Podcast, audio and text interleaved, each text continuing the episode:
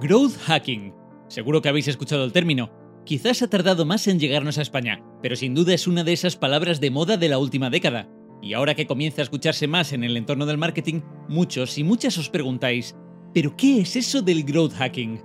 Bueno, simplificándolo mucho, se trata de una disciplina que busca aumentar nuestros impactos, el volumen de usuarios e ingresos, gastando lo mínimo y con el menor esfuerzo posible, que dicho así suena magia negra, ¿verdad? Bueno, quedaos conmigo en este programa especial de Ecos Electrónicos porque hoy nos visita un invitado de lujo que nos ayudará a desentrañar los misterios de esta disciplina. Bienvenidos, bienvenidas, soy Dani Collado y lo que escucháis son Ecos Electrónicos. Ecos Electrónicos, el podcast sobre marketing, comunicación y tecnología. De Ocam Agencia Digital.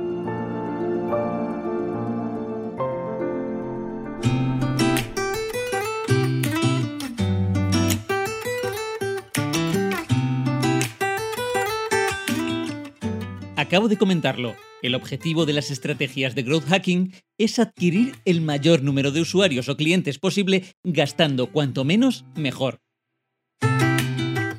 El término lo acuñó Sean Ellis en 2010 y se volvió muy popular, sobre todo entre las startups, debido pues, a sus siempre limitados presupuestos y recursos.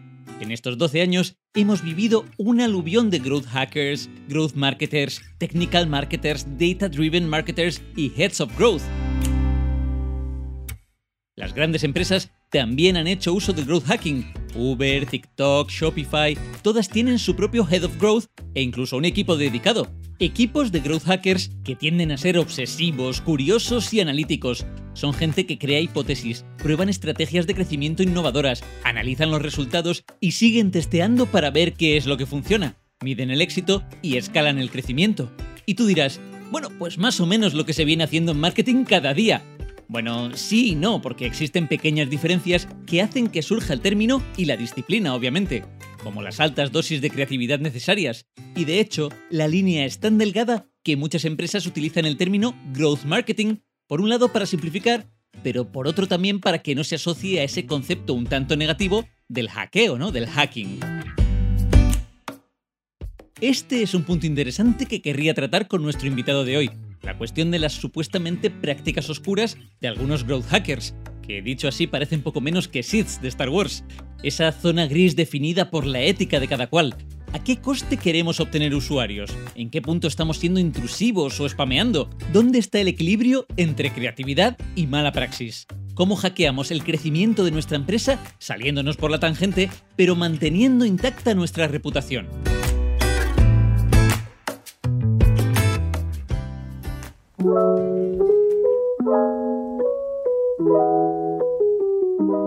Hoy, para poder sentir en carne propia lo que es el growth hacking, tenemos la suerte de contar en el programa con un invitado de lujo. No os imagináis qué ilusión me hace a mí compartir espacio podcastil y micrófono.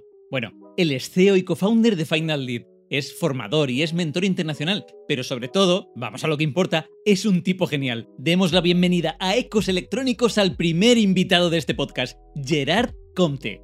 Mil gracias por compartir este ratito con nosotros, Gerard. Daniel, muchas gracias por tu introducción. Ostras, tienes una voz. Ahí cuando te pones en modo podcast, compro, ¿eh? Me encanta, felicidades. Además, Gerard Comte desde Grecia con amor. Sí, tío, desde Grecia, eh, me pillas ahora en Grecia, pero, hostia, las últimas cinco semanas hemos hecho media Europa, es un poco locura, o necesitamos parar un poquito. Y desde una casa, que hacía un año y pico, un año y medio que no estábamos en una casa, y ducharnos, y cosas, te lo juro, ¿eh? O sea, o tener un armario cada uno, mi novia y yo, estamos ahí, a tener puertas. La perra no sabía que era una puerta, nunca había vivido en un piso. Luego me encantaría volver a ese tema, porque querría que nos contases cómo se funciona en 2022 siendo un nómada digital. ¿Se puede ser itinerante? ¿Se puede trabajar desde cualquier lugar? Esto también tiene mucho que ver con el tema que tratamos hoy, ¿no? El growth hacking. Hemos hecho una breve descripción al principio del programa, pero Gerard, me encantaría poder completarla con el punto de vista de un experto, con, tu propia definición. ¿Qué es el growth hacking? El growth hacking es un, es un mindset. Growth hacking, growth marketing, como lo queréis decir. es básicamente si la vida te da limones, haz limonada, véndela, eh, haz, haz, jabón, haz lo que sea. Y es un poco esta idea, ¿no? El de, hostia, voy a triunfar sí o sí. Mm, yo vengo con muchas limitaciones, de muchos niveles, y, y antiguamente me comparaba con gente y era como, mmm, al revés, cógelo, cógelo y úsalo, ¿no? Es como el karate, usan la fuerza del, contrario para tumbarlo. Pues yo creo que esto sería el growth hacking. Hay mil maneras, hay Apple Marketing, hay con emails, están los funnels, están con los Facebook Ads. Y una de las cosas, yo creo que hay dos cosas muy importantes dentro del growth marketing, growth hacking, sería uno, do, actuar, acción, y dos, análisis, análisis. Pero antes va la acción. O sea, si estás diseñando tu próxima estrategia de growth, de marketing, ya, ya estás jodido. Porque primero actúas y mientras eso está actuando, estás accionando, estás haciendo... Eh, ya tendrás tiempo de analizar, de mejorar.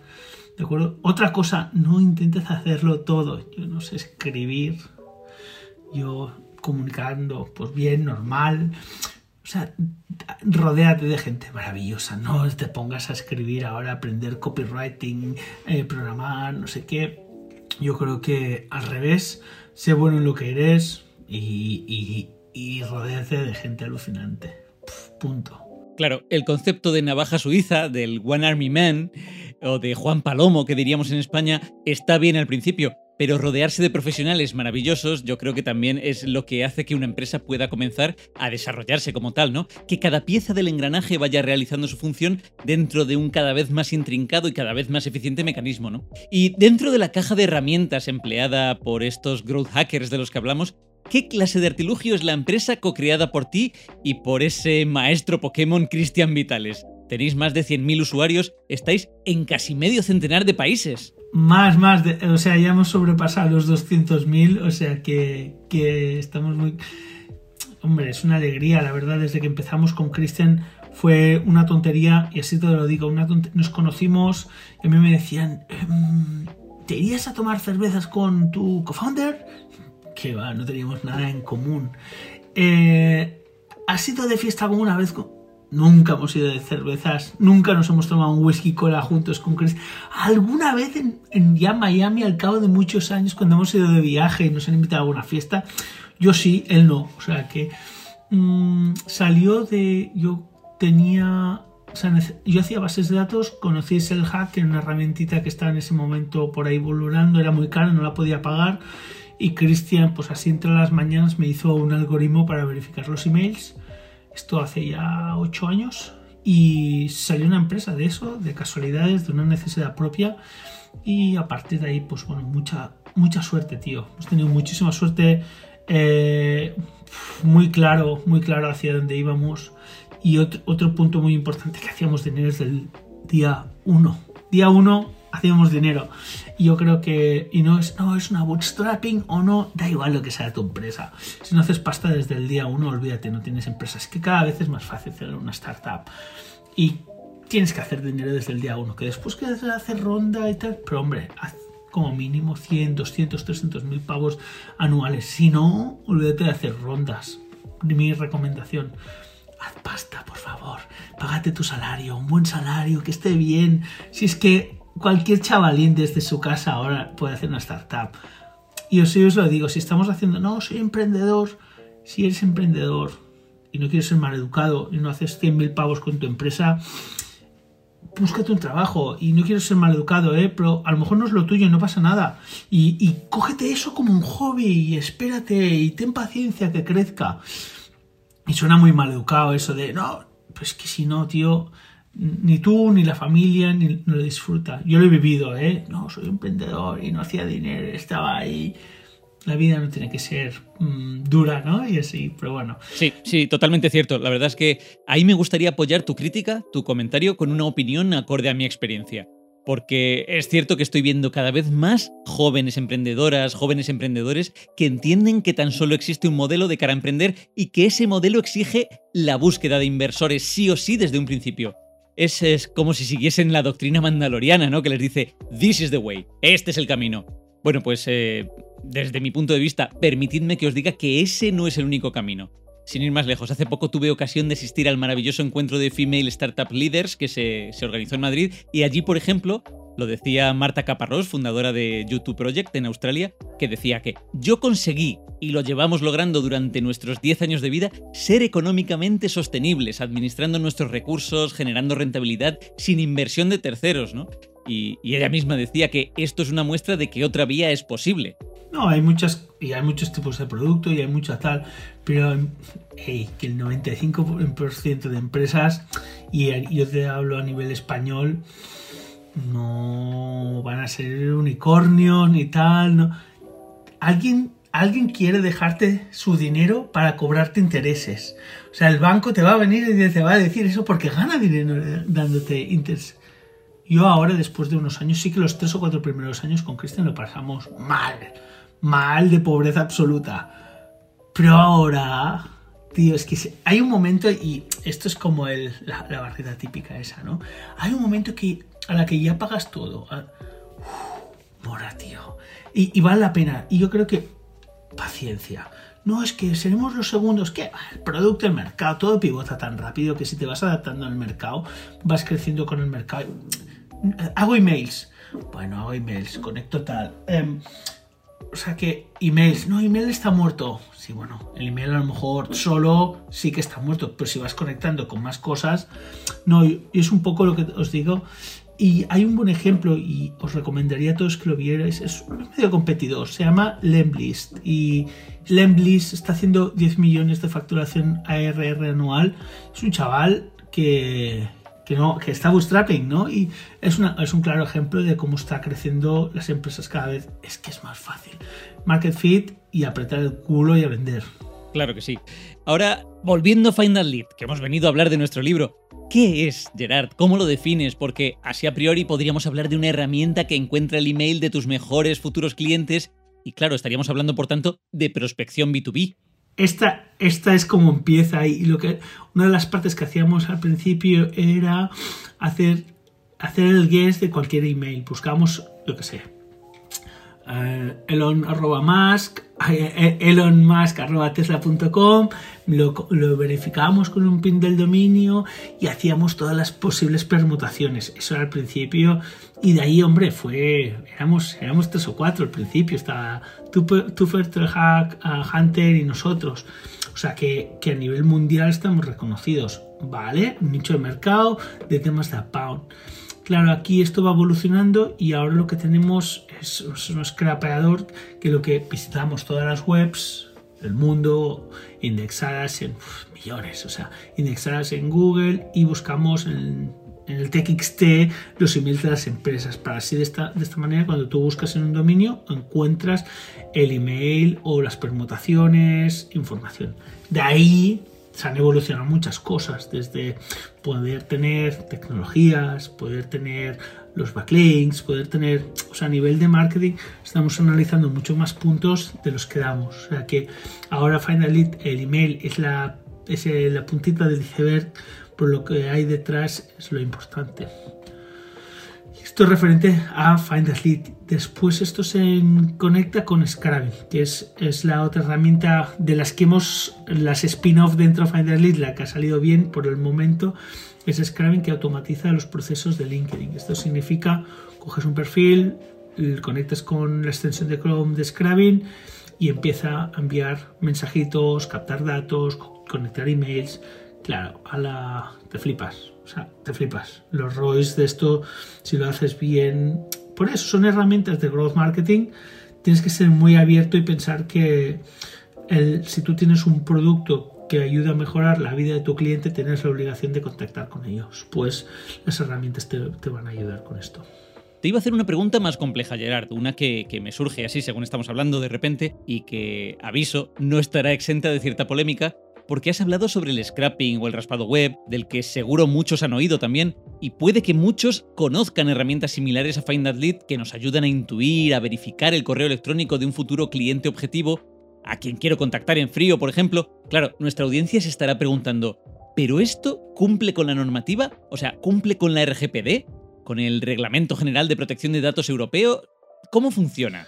Mira, Daniel, eh, número uno, no necesitas ninguna herramienta para encontrar el email de nadie. Eso te lo digo, ¿eh? Coges, te vas a Google, pones el email, pones el email de, yo que sé, ahora, está, eh, ayer le envié a Gary Vee que me estoy leyendo el libro y tal. Pones en la Google, pones email Gary Vee a Venor Media y te sale el email ahí y se lo envías. O sea, los emails de casi todo el mundo están ahí y los puedes hacer el guess. Que si tú después, en vez de pasarte 10 minutos por email, lo pasas a Find Elite y te ahorras esos 10 minutos, bienvenido. ¿De acuerdo? Aquí la segunda cosa que te quiero decir, ¿es legal? Hombre, si tu producto es una verdadera S, una caca de vaca, yo creo que ya estás haciendo un daño a la sociedad. O sea, míratelo antes de la ley si tu producto está ayudando a la sociedad. Esta es tu mejor versión, tu producto. Yo creo que hay dos puntos importantes antes de pensar en GDPRs en OPDs. Vale. Antes de pensar en en OPDs, es ético lo que voy a hacer. Estoy mandando un email de mm, a SaaS Founders XX. O sea, eh, o sea, pensamos en eso. O sea, le va a interesar el email. Sí que cada país, cada sector tiene que mirar sus propias leyes para no romperlas. Y esto normalmente hay yo, nosotros como lo hacemos es enviamos emails a gente que les pueden interesar. GDPR lo pide, pues borra el email, no hagas bases de datos, si tienes una base de datos, diles a los clientes. Pero depende del nivel, hombre, si eres el BVA no te vas a poner a hacer emails en fríos porque te estás gastando 300 mil millones en anuncios de tele o en la app. Pero si eres una startup pequeñita, que si estás ahí para sobrevivir, hombre, envía emails a CEOs de empresas, después borra la base de datos, no las subas en MailChimp, haz cosas éticas. Si tú vendes servicios tal para CEOs, hombre, envíale un email, conecta con ellos. Y un tema, yo creo que antes la GDPR y el OPD, que nos protege y, está, está ahí para protegernos, que no nos hagan spam. Cuando envíes un email, asegúrate de no, que te lo ocurres, haz presentaciones, envía a lo mejor 20, 30 emails, mira las respuestas, cómo te responden. O sea que hazlo. Yo siempre digo, ¿no? El tema de hazlo con amor, sí, hazlo con amor, hazlo con ganas. Eh, si le envías a, tus amigos que te digan de ese email, léetelo, envíatelo. ¿De acuerdo? O sea que, pero sí, Ojo, que estar todos al tanto, porque claro, te puede caer una multa al OPDG de PR. Lo tendrías que hacer. Yo, Daniel, he enviado millones de emails. O sea, os digo que nosotros enviamos unos 5.000 emails por semana. Sí que a lo mejor en España no enviamos tantos, sobre todo por Sudamérica, miramos países donde no están... Pero sí, en España hemos enviado infinitos y nunca nos ha pasado nada. ¿Por qué? Porque lo haces, lo haces bien. Has gente del sector que sabemos que está haciendo marketing, que sabemos que va a hacer o sea que mm, yo creo que es hasta que no estés facturando 100 millones, te pongo 10, 10 anuales, no te preocupes mucho para el tema GDPR, OPD. Y esto no es financial advisor para nadie, o sea que, pero sí que es un tema importante que, ostras chicos, o sea, que hay chicas, a crecer antes de que preocuparse por algunas cosas. Por eso siempre digo, voy a hacer todo lo que sea posible para llevar mi producto al éxito. Y es todo lo que sea posible. Yo con Cristian le decía, tío, yo por mi empresa iría a la prisión, me da igual, para ver que la empresa tuviese éxito, sí, me acuerdo desde el principio, ¿no? Lo que sea. Para que la empresa tenga éxito, voy a hacer lo que sea. Sea dentro mis valores, mi ética, etc. O sea que Efectivamente, eso es, lo, que sea dentro de tus valores, tu ética. Te lo preguntaba un poco por eso, porque normalmente pululan opiniones y críticas con respecto al growth hacking de marqueteros temblorosos que entienden que hay una delgada línea roja que no se debe cruzar, pero mientras toda acción se lleve a cabo con ética y, como dices tú, Gerard, con cariño, con cabeza, yo creo que vamos bien. Sí, y también ver el riesgo que hay. Nosotros hacemos acciones para empresas y tú tienes que ver el riesgo que hay. Es una empresa pequeña, que si envía mil emails puede conseguir 10 clientes? ¿O es una empresa súper mega grande que si envías mil emails le puede caer una denuncia al OPD porque es una empresa de más de 3.000 millones? Pues ahí tienes que valorar que a lo mejor es una estrategia de LinkedIn o es una estrategia de Twitter. Ahí tienes que valorar, o sea, tiene que ser, ya te diría, riesgo cero y tienes que pensar en eso una, si, si tú facturas uno o dos o tres millones, tranquilo que a OPD no te va a venir, exceptuando que nada cagues muy bestia. No envíes emails personales, no envíes cosas porno, no cojas, eh, subas la lista de todo el mundo, se la envíes vía Gmail, no hagas TCCs chungos. O sea, ética. Y ganas, y ganas, y muchas ganas. Y si la cagas, llama a todo el mundo y ves ahí, pídele perdón. O sea que yo creo que con mucha proactividad y, y yo la he cagado muchas veces, ¿eh, Daniel? O sea, es que a veces, a veces me sorprendo que, esté la empresa a tope. Mm, hostia, cuando la cagas, reacciona, ¿eh? Y aquí yo creo que es la diferencia entre un petardo y un líder. Y un tío, hostia, vamos a tirar esto para adelante. La cagas, a lo mejor que envías, yo que sé, un email a, a competidores de tus datos. Yo que sé, imagínate cosas así. Pues los llamas y les dices, mira, te lo he enviado porque la tengo así de gorda y te voy al año que viene, vamos a triunfar. Claro, o sea, coge que cualquier adversidad sea a través de tu fuerza, ¿no? Sí, sí, desde luego, si algo hemos de tener claro, como bien dices, como líderes, es que si nos adentramos en un disparo primero y pregunto después, pues tenemos que estar de antemano muy preparados para responder ante este tipo de situaciones. Y en este arduo camino de cagarla, pues uno va aprendiendo. Y si te caes, toca levantarse rápidamente y sobre todo aprender del error, ¿no? Para, para no volver a cometerlo. Yo, yo creo que solo así se crece como profesional y puedes hacer crecer tu negocio. De hecho, a pesar de esas cagadas que tú dices, vosotros habéis ido creciendo y eso que empezasteis con un equipo chiquitito, chiquitito. De cero. Teníamos un equipo de cero. Me acuerdo que salimos de una incubadora. Eso sí que lo recomiendo. Y yo intenté hacer una empresa solo, no pude, fui a una incubadora, en ese caso era Incubio, y ha cerrado, ahora se llama Península, nos ayudaron mucho, había una calidad de gente súper, súper buena, o sea que las incubadoras, ojo con ellas, pero ayudan mucho porque el talento se junta. Mm, éramos durante un año y medio, fuimos dos y, y la visión nunca, yo te digo que nunca habíamos hecho un roadmap hasta hace realmente hasta hace tres o cuatro meses, te lo digo así, ¿eh? por siete años hemos estado sin roadmap, hemos ido ahí a la... A la mm, es, no, yo, yo estaba mucho en, el tema de muy en primera línea vendiendo y todo el rollo, que eso tampoco, ¿no? Pero, hostia, es moverte mucho, moverte mucho, moverte mucho, moverte mucho y, y no parar. Y así te lo digo. Ahora sí que cada vez estoy en un plano, pues me voy poniendo, el equipo va creciendo. creo que somos como 17 o 18, algo así. Y, y, mola porque ya no estoy ni en los onboardings, va entrando gente y vamos creciendo. Pues hay una, una parte de la empresa que ahora es uh, Finder Media y está creciendo en esto. Y hostia, mmm, mola ver cómo la empresa crece y que no estoy ahí en cada día tal. Y eso es, es una pasada. Eso es una pasada. Sí, además estamos en 2022 y las empresas crecen de otro modo, sobre todo en lo referente a recursos humanos, ¿no? Vosotros, por ejemplo, sois un equipo full digital, estáis deslocalizados. Seguro que nuestra audiencia quiere saber qué supone esto a la hora de trabajar. Bueno, nosotros siempre fuimos súper digitales. Yo ya era desde, desde que empezamos el libro de la semana laboral de las cuatro horas. ¡Wow! Me lo leí hace 10 años y era como, ¡wow! Mind blowing. No puede ser y o sea, no habían reuniones presenciales. Ya desde el principio, ¿eh? corporate, no siempre éramos clientes pequeños. Sí que tarda un poquito más a pagar, pero ¡Hola! El COVID ha sido un regalo, y lo siento, así os lo digo, ha sido un regalo para Finder Lead. Número uno, los comerciales antiguos ahora van a enviar emails no van puerta por puerta, están automatizando LinkedIn, hostia, están haciendo unas cosas que antes no pasaba, o sea, hemos visto un boom, hemos facturado el doble desde el año anterior y el año anterior el doble, o sea, así tal cual es una pasada, eh, nos ha ido infinito. Tema contratación, claro, antes solo podíamos contratar Peña de Barcelona, teníamos equipos externos, pero era equipos externos, eran entre comillas, sí que eran full time solo para Finally, pero eran como freelancers.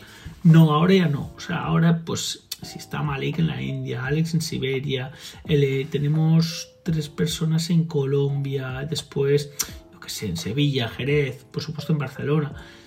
Em, ya es, o sea, hacemos una vez por semana, hacemos el weekly meeting en diversión obligada que decimos, que es obligados todos a jugar un juego o tal, y cada dos semanas hacemos uno en inglés porque nos cuesta más a todos, ¿no? Porque como que hay, hay gente de diferentes idiomas, etc. Y la cultura ahora ya es digital, o sea, em, nos pensamos, yo creo que hace unos meses, ¿eh? ¿volvemos a poner la OFI? Yo estoy haciendo la vuelta al mundo, o sea que cero interés en poner una OFI. Y dos, yo, mm, vamos a intentar, o sea, ahora la cultura ya está muy puesta en digital, volver a cambiar a oficina mm, no lo veo. O sea, tendría que pasar algo que nos obligaran, que un cliente viniera y me dijera, dar 100 millones de euros y tal. Pero como está todo ahora, em, no, no, no se toca ya. La cultura ha renacido y fue un cambio muy importante. Yo en agosto, yo casi dejo la empresa y así te lo dijo, ¿eh?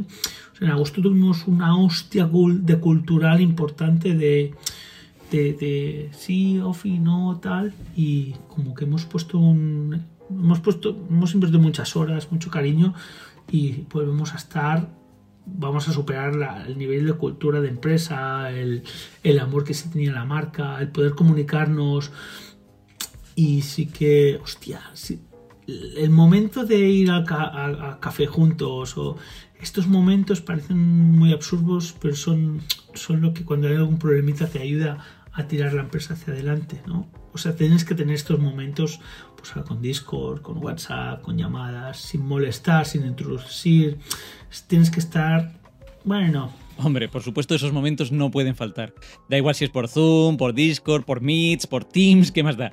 No podemos obviarlo. Yo no me cansaba de repetirlo, por ejemplo, durante el confinamiento en 2020. En Ocam no dejamos de trabajar ni un solo día, pero yo reconozco que a mí me costó personalmente adaptarme al principio. Sobre todo porque soy una persona a la que le gusta la cercanía, ese contacto, esos ratitos de desconexión o, de procrastinación, llámalo X, en los que te cuentan tus compañeros pues cuál fue la última serie que han visto, o te interesas por su familia, o planeas tomar algo después de trabajar. Y, y no ya solo eso, es también la sensación de estar revisando un proyecto, por ejemplo, in situ, codo con codo, no sé, es, distinto. Pero sí es verdad que el teletrabajo, como todo proceso, pues tiene un periodo de adaptación y al final aprendes a cambiar esos momentos de café por otros momentos de charla distendida en Zoom, por ejemplo. Y eso hace falta. Lo que no es asumible es lo de esas empresas que buscan el teletrabajo, pero no hacen nada por mantener con vida ese contacto humano del día a día. Sí, nosotros tenemos... Parece tonterías, pero yo miro mucho el grupo. Tenemos un grupo de WhatsApp que es tema personal yo veo el estado de la empresa si ahí no se pasa, habla nada. O sea, si nadie postea nada al fin de si tal.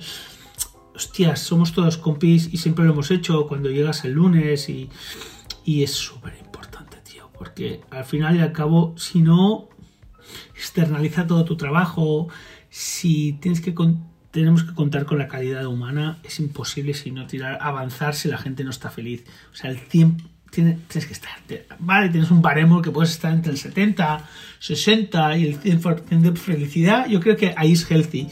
Menos de esto, hostia, es complicado y sí que te guías mucho por intuiciones, mmm, las preguntas, el contacteo. Nosotros ahora, es otra cosa que hemos instaurado es el one-to-one, -one, que yo esto no hacía y ahora bueno, es cada, un, cada mes 15 minutos conmigo y con Alejandro, que es un copy es súper importante. Otra cosa súper importante es el Jira. O sea, lo que antes el Jira era un nice to have, ahora es you have to have it. O sea, si no tienes o un Jira, yo antes era el típico CEO que me ponía nervioso si no veía a alguien conectado en el Discord, tío. claro, ojo con eso. Era, yo no quiero decir muy controlling, pero estás ahí pendiente. Eh, cuéntame, ¿con qué estás? ¿Con qué estás? ¿Con qué estás? te salen muchas caras blancas es imposible escalar, es imposible crecer. Y lo que nos, que nos ha pasado, agosto, agosto fue un momento, hostia, yo ahí se me torció el brazo, entró Alejandro, que es un mega crack de la organización, y es, un rol, ha sido súper importante en nuestro equipo que nos organizara. Llegar con muchas ideas, pues tal, tal, tal. Pero tienes que tener una. Tenemos. Alejandro solo está organizando el Chira. Solo no hay nada más. Hace los sprints, los pronto previos, dónde estamos, tal. Y es como, eh, ¿pero esto no lo hace el CEO? Sí, pero no, ya no. ya no. Y es, es, es, lo que te decía de de estar bien acompañado, tío, porque yo ahora soy súper feliz. ¿Me escuchas, Daniel, que se ha cortado? Sí, ¿no? A ver, em, soy súper feliz y así te lo digo, hostia, estamos sacando clientes más tochos gracias a que yo esté más tranquilo. O sea, acaba de entrar Oracle, acaba de entrar unos abogados de la hostia, acaba de entrar corporates, están entrando y dices, joder, y así te lo digo, estamos encantados de hacer proyectos corporates que, hombre, hacen un PAM ahí en la facturación anual como mínimo nos conocen, que antiguamente pues yo no podía, porque o estaba en las trincheras o estaba arriba moviendo tal. O sea que... Sí, dos grandes verdades. Hay que hacer un seguimiento de las necesidades de cada empleado o empleada, sobre todo en empresas de un tamaño reducido. Hay que entender qué necesitan para estar mejor en la empresa y luego también saber expresarles qué es lo que la empresa necesita de ellos. Esa es una comunicación muy sana.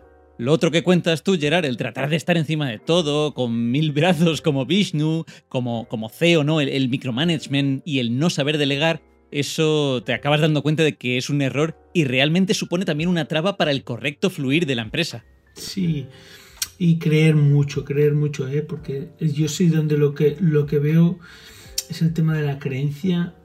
Hostia, como no te quieras comer el mundo, vete a trabajar por otro, ¿eh?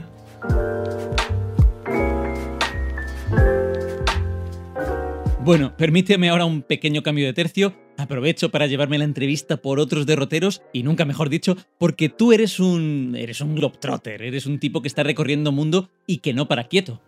Yo esto no lo sabía, ¿eh? Y, mira, en el confinamiento tú me decías que, que lo pasaste mal. Yo, te supero. Yo, yo, tenía un piso de 30 metros cuadrados en el centro de Barcelona y hostia puta, no teníamos en terracita, no podíamos hacer gimnasio porque la vecina de abajo se le tal y teníamos una furgonetita, una T4 que empezamos a hacer la vuelta por España.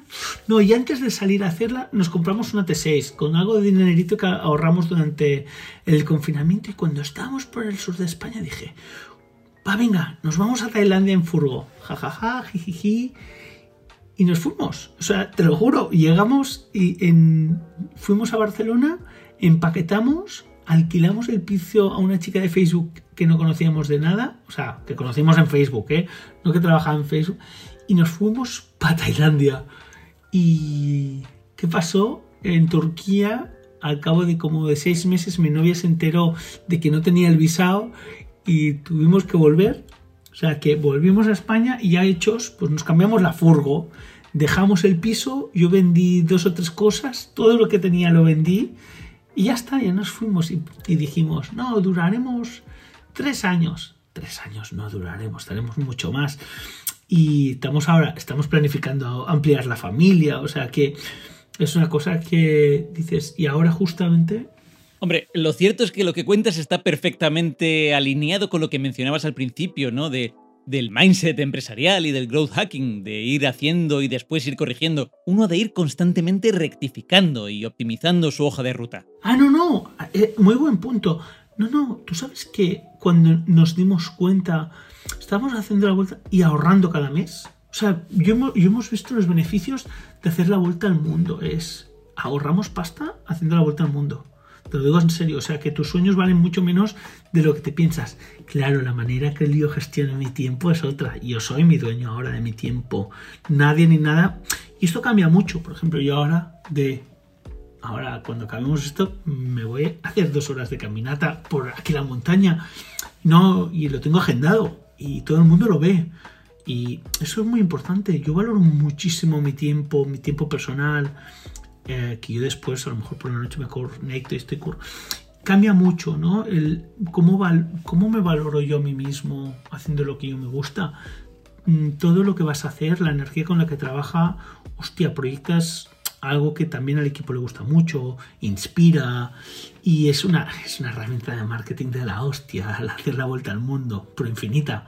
O sea, bastantes deals los hemos cerrado gracias a esto y así te lo digo porque quieres trabajar con gente que mole y hacer la vuelta al mundo nos mola a muchos. Y es algo que os voy a decir a todos los que nos estáis escuchando es ¿cuánta gente millonaria conocemos? Si pensas, podríamos escribir algunos nombres, ¿no? Conocemos directamente y lo hemos escuchado. Pero ¿cuánta gente conoces que ha hecho la vuelta al mundo? Y siempre nos pensamos como, ostras, son exploradores, es gente...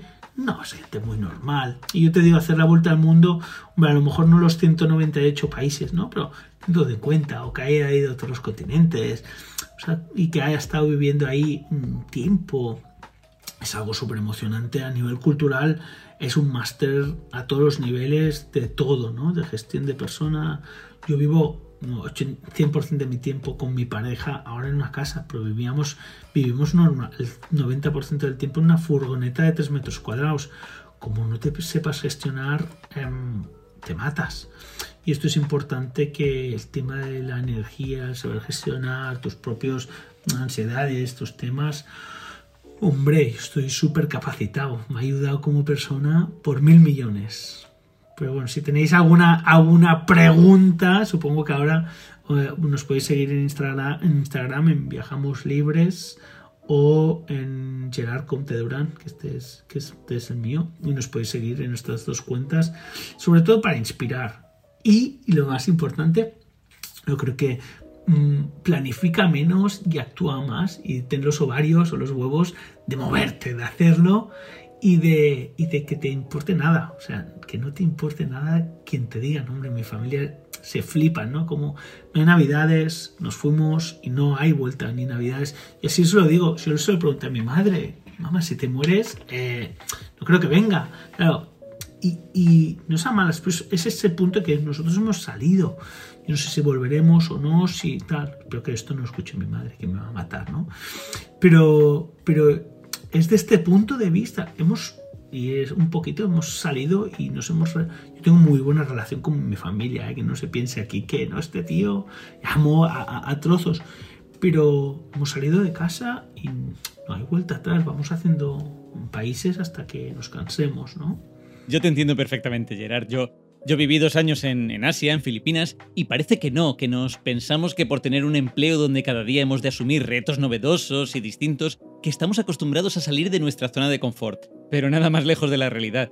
Cuando te vas al otro lado del mundo, cuando te alejas 11.000 kilómetros de tus amigos y de tu familia, cuando te emancipas como me emancipé yo y te has de integrar en una cultura totalmente distinta a la tuya, y aprender a gestionar equipos, a acudir a reuniones en idiomas ajenos al tuyo, o, simplemente cuando descubres un cuarto de baño con una configuración desconocida, ahí es cuando sientes que estás creciendo como persona, creciendo como profesional y, ahí es cuando estás saliendo de esa zona de confort para aprender. Tú sabes lo que es ducharte tres minutos, una ducha en la furgo.